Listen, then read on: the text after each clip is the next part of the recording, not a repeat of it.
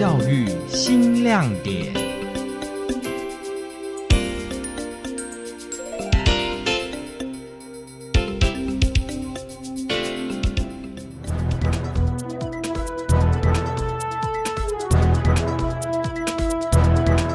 各位听众朋友，您好，欢迎收听今天的教育新亮点，我是高雄分台刘怡文。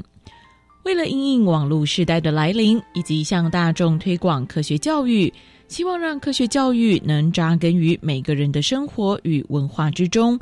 高雄市政府教育局自二零一四年起，与财团法人国家实验研究院、国家高速网络与计算中心携手合作，办理全国科学探究竞赛，期许学生能透过实作科学方法来解决生活中的问题。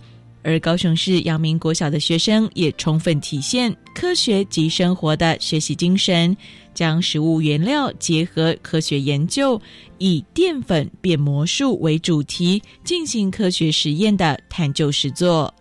其实一开始我们打算做与跟吃有关的题目，因为边吃边做研究，感觉很幸福，所以焦瑞忍不住去查了。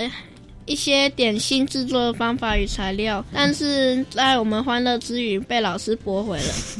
嗯，没想到淀粉有这么多种。嗯，我有想到过去，就是去过年的时候去奶奶家时，奶奶说他们小时候没有胶水啊、浆糊啊或双面胶，所以他们都是用煮好的米饭捏一捏来粘春点。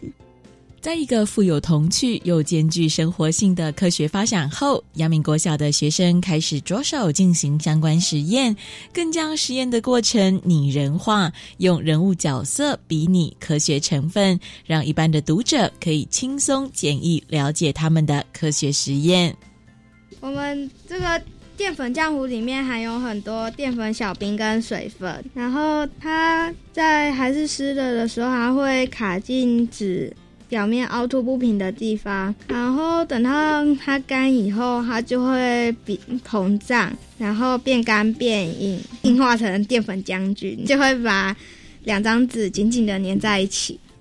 而在实验的过程当中，学生们不断尝试以及设计实验方法，去确认自己的研究是否真的能有效呈现。而这些努力，看在指导老师薛雨晴的眼里，也相当感动。他非常惊讶，国小的学生就能有这样的科学探究精神。这是小朋友他们自己去想的。其实有很多种方法可以。呃，测量粘性，去找过一些资料。那例如说，有一些他们就是直接就是粘上去之后，用卫生纸粘上去，然后就把它撕起来，就用撕起来的面留在上面的面积去呈现那个浆糊的粘度。可是我们觉得说，这是一种。一种方式啊，那他们就会想说，那如果是用重量，是不是也是可以来呈现它的粘性？对，所以我们就想说，哎，我们的教具是有很多的砝码，那我们就用砝码来挂。本来还在担心说十公克挂下去马上就滑掉，结果没有想到，其实我们做出来的浆糊粘性真的蛮强的，竟然可以称重到一百四十公克，其实蛮惊喜的。在历经多次的科学实验后，学生整理出具系统性的研究比对以及最佳效果，不仅具有科学意义，也将成果结合了环保概念与生活性。嗯，我们试过淀粉浆糊粘纸张的效果真的很好。你如果想要永久保存一些，就是像是。手工书啊，那些东西等等的，你可以自自己制作那个淀粉浆糊，不仅比较环保，而且还没有添加化学，而且还没有就是添加化学物质，也比较不会破坏那个纸张。自制的浆糊因为没有防腐剂，所以放久了会变质或者是发霉，所以一次尽量不要做太多，而且制作过程很麻烦，很耗时间，很累。学生们透过生活经验结合科学研究，并且实际的解决了问题。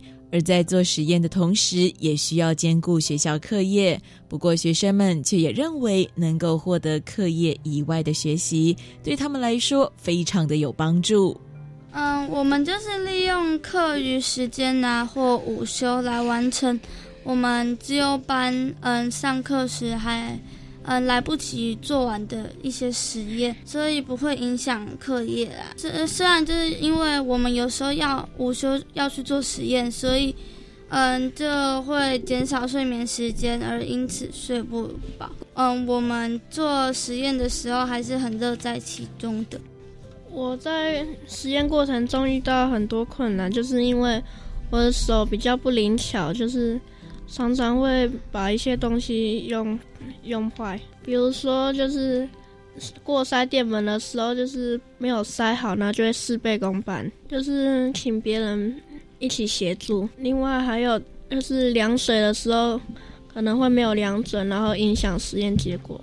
我个人是蛮喜欢这个比赛的啦，因为每个人都可以发挥自己有专长的地方。像我跟徐雅就比较会画画，所以我们两个可以负责把研究过程仔细的画出来。许真玉比较会剪接影片，就让他剪接影片。在这过程中，我我觉得我们很快乐，也很满足。学生们将淀粉变魔术的科学实验研究报名参加全国科学探究竞赛，并且获得了国小组相当优异的肯定。而一路陪伴学生进行研究的老师们，也在过程当中看见孩子的成长，并且希望学生能够对于生活中的事物存有好奇心，多实际操作。就算这些研究不在正规课程中，也期许他们能够继续探究，慢慢发现生活中处处都是科学。既然是比赛，所以他就会有得奖或者不得奖这样子。得奖的同学当然是觉得很开心，但是其实得奖也不是结束。呃，其实就像若雅所说的，我们可以继续的探究。那我是要跟孩子们说，就是说，不是说我们比完这个比赛，那这件事情就结束了。其实。还可以继续去探究。孩子们如果有时间，其实在家里面都可以继续做。尤其其实他们已经学会怎么做浆糊，然后他们也知道怎么去做实验，怎么去设计，怎么去执行，这样子。从生活中取材，引发学生对科学的好奇心。学习动机是所有教育中最有力的引发点。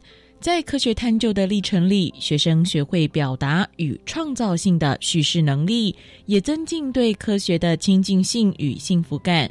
而探究实作的过程也讲求团队合作，在每一位成员中发掘各自的专长，并互相学习。这样的学习效益是从科学教育中无限延伸。呃，其实就是针对科学教育或者是科学比赛的话，像我们这次参加那个科学探究的比赛，其实呃每一组都有不同的主题、不同的题目。那可是对我们来说的话，我们老师来说，我们不是每一样都很专精。对，所以其实我们觉得就是说，如果说科学教育那一类，就是可一些。